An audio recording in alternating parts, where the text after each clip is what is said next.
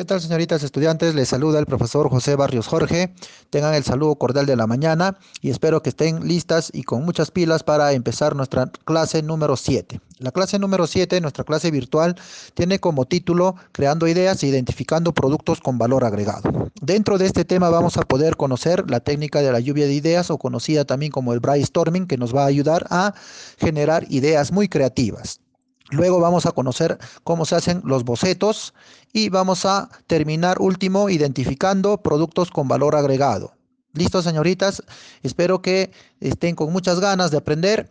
Tengan eh, un lápiz o un lapicero a la mano, papel para poder hacer algunas anotaciones y con muchas y con muchas, muchas ganas para poder realizar nuestra sesión número 7 de EPT Computación.